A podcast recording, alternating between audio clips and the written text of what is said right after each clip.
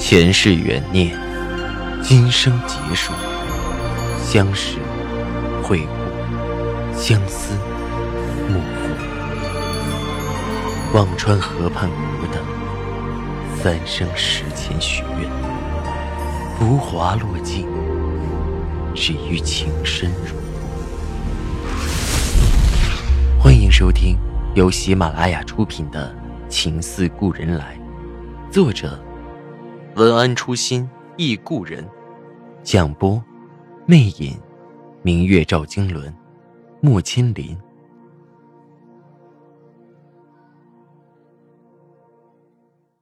第四十八集，他没有回复，也许已经睡着了。我躺在床上辗转反侧了一夜，无法入眠。尽管我不想做依附于他的金丝雀。尽管我想靠自己的双手给女儿打拼出个未来，给自己争个和她并肩而立的机会，但是如果面对一个这么在意自己的人，那点点原则是不是可以放弃？夜晚暖风熏人，我几乎把自己迷醉在了夏夜的朦胧。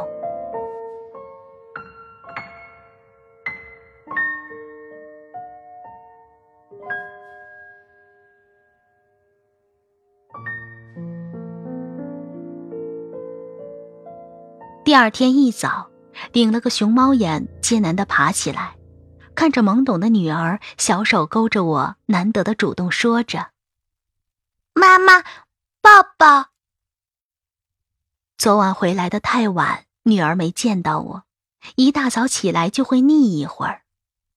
抱着女儿软软的小身体，她的小手在我脸上蹭来蹭去，我昨晚刚刚起了的一点念头。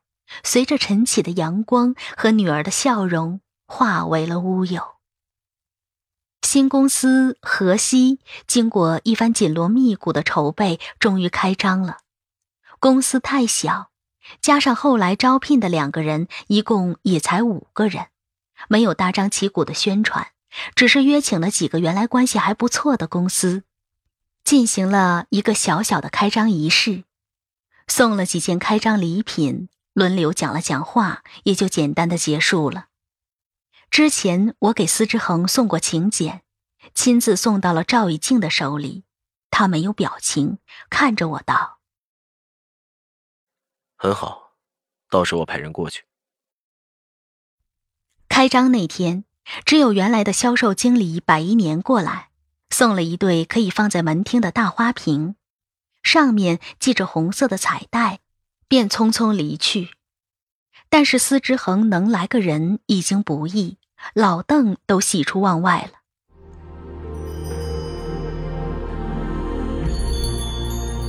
您正在收听的是喜马拉雅出品的长篇穿越小说《情似故人来》。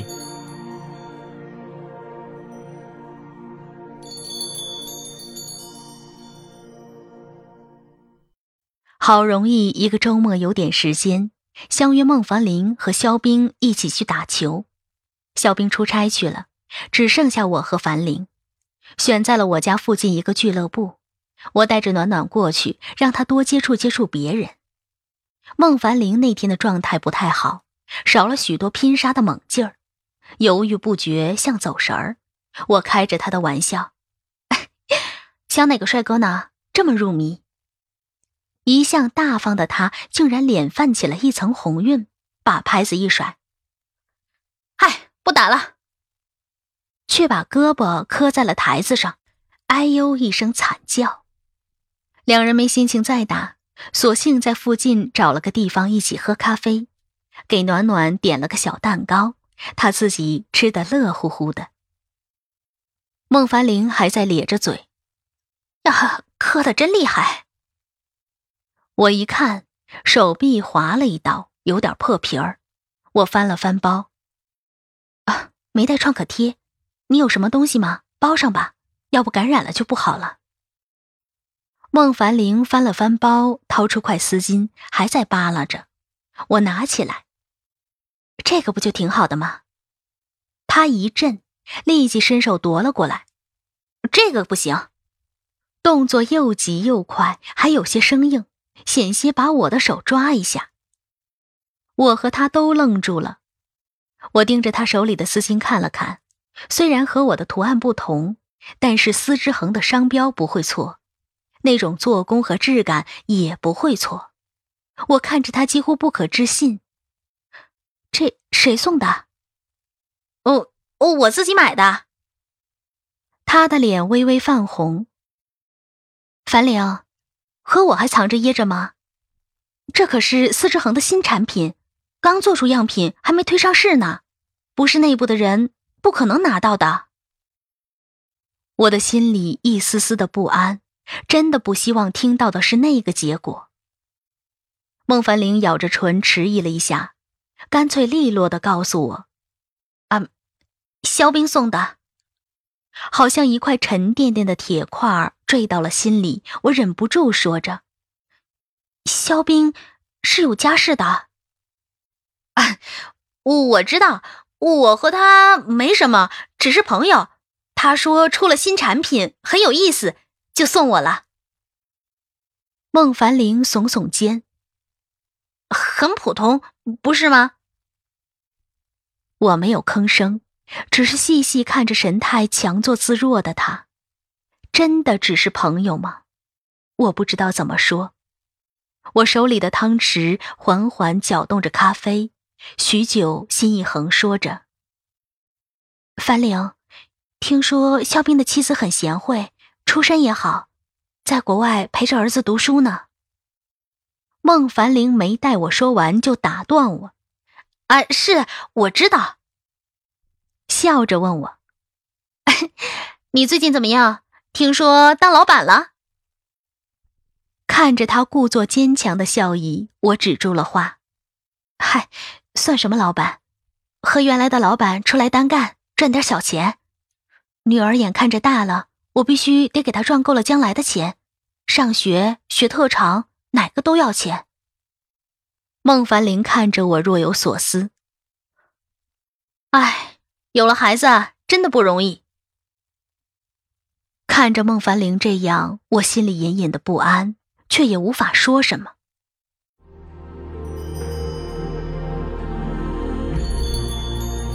您正在收听的是喜马拉雅出品的长篇穿越小说《情似故人来》。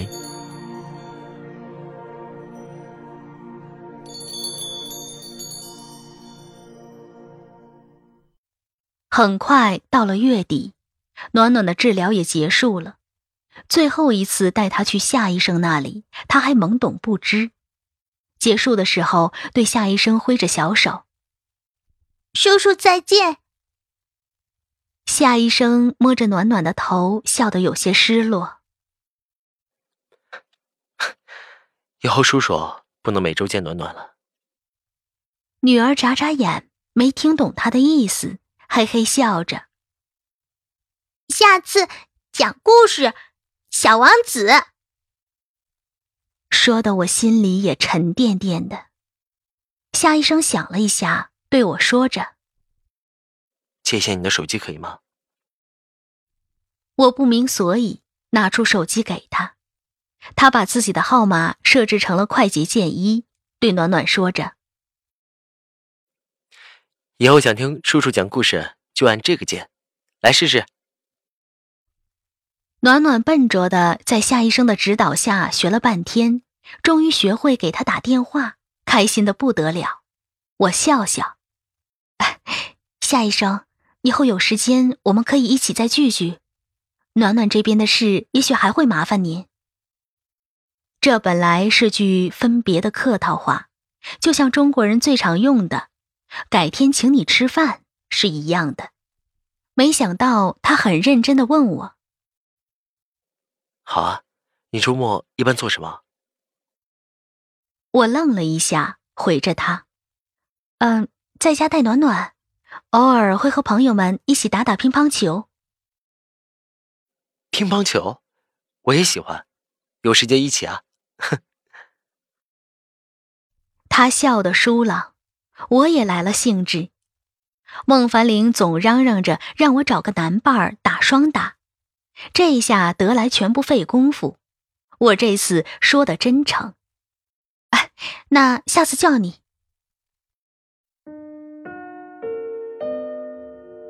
我生日之后，赵一静变得特别忙。以前至少每周还可以见次面吃个饭，那之后很少接到他约请的电话。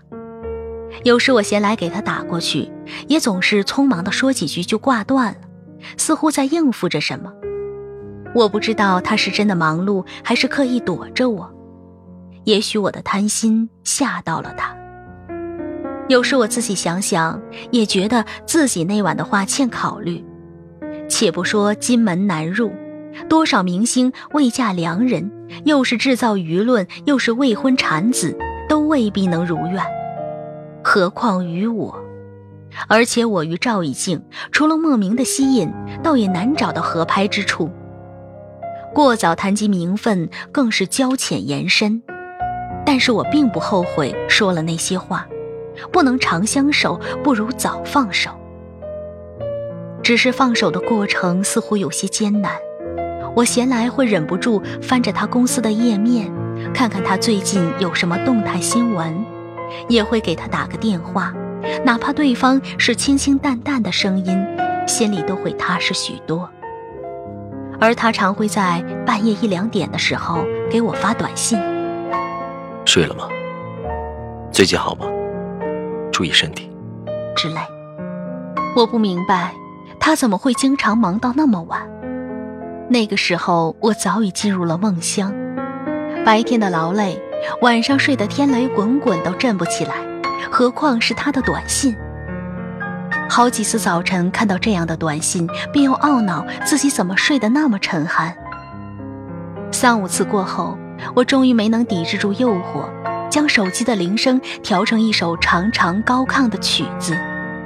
于是，一天半夜一点半，我被一阵“今天是个好日子”惊了醒来，心还在通通作跳。看到他的消息，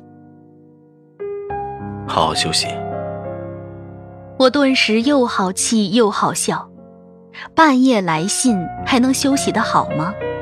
于是给他回了条：“你怎么不好好休息？”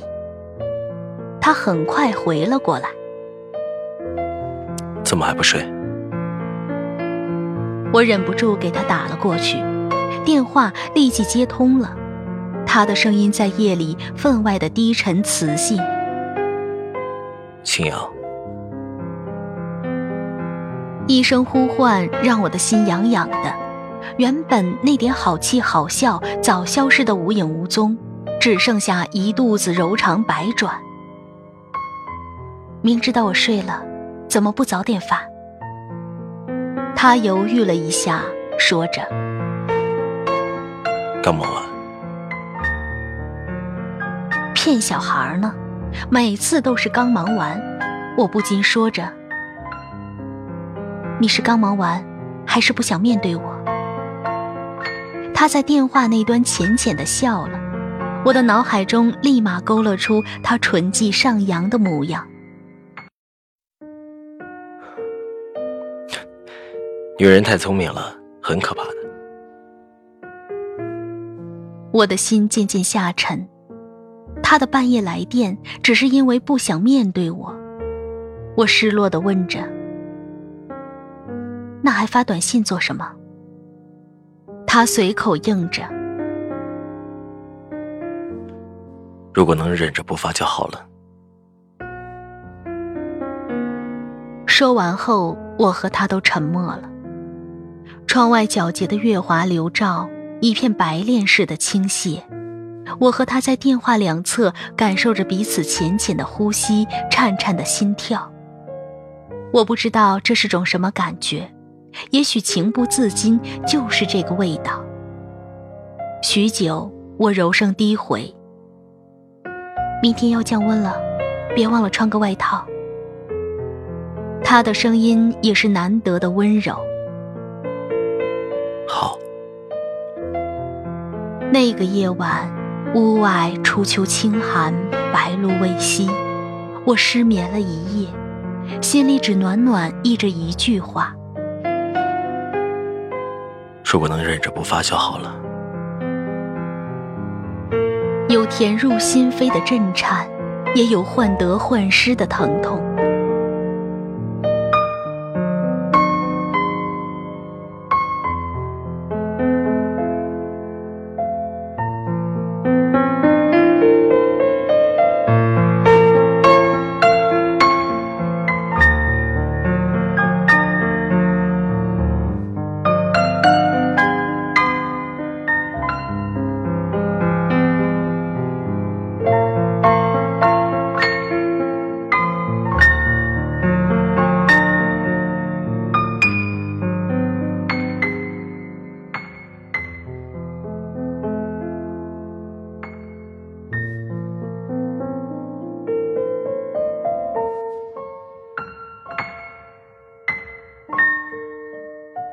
两个周末没有去夏医生那里，暖暖的小脾气又来了。